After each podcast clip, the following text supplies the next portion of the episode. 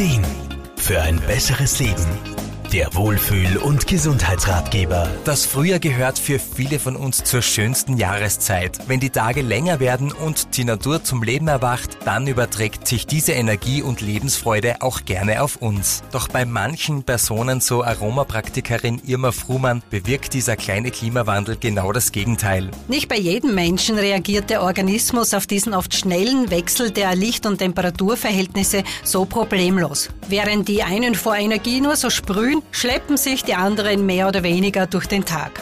Früher hat man das oft als Einbildung abgetan. Heute weiß man aber, dass diese Müdigkeit sehr wohl auf gut nachweisbare Ursachen zurückzuführen ist. So kann zum Beispiel ein erhöhter Melatoninspiegel von der Winterzeit noch nachwirken. Oder es gibt eventuell irgendeinen Vitaminmangel. Manchmal ist es auch schlichtweg nur Pollenallergie und die Medikamente dagegen, die manchmal auch müde machen können. Was auch immer die Ursache ist, belastend ist es für den Betroffenen auf jeden Fall.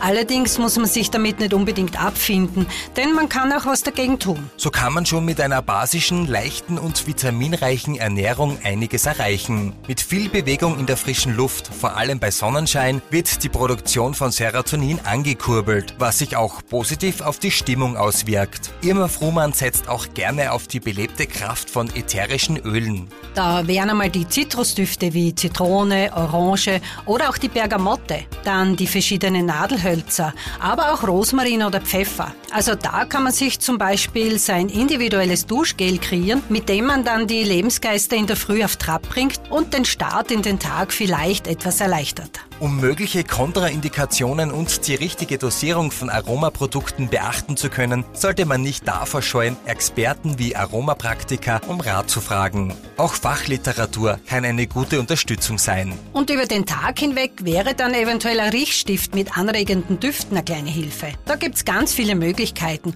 und ausprobieren ist die Devise. Frühjahrsmüdigkeit muss also nicht hilflos hingenommen werden. Mit einigen Anpassungen bei der Ernährung, regelmäßiger Bewegung an der frischen frischen Luft und der Kraft von ätherischen Ölen kann man doch ein wenig gegensteuern. Armin Hammer, Serviceredaktion. Der Wohlfühl- und Gesundheitsratgeber. Jede Woche neu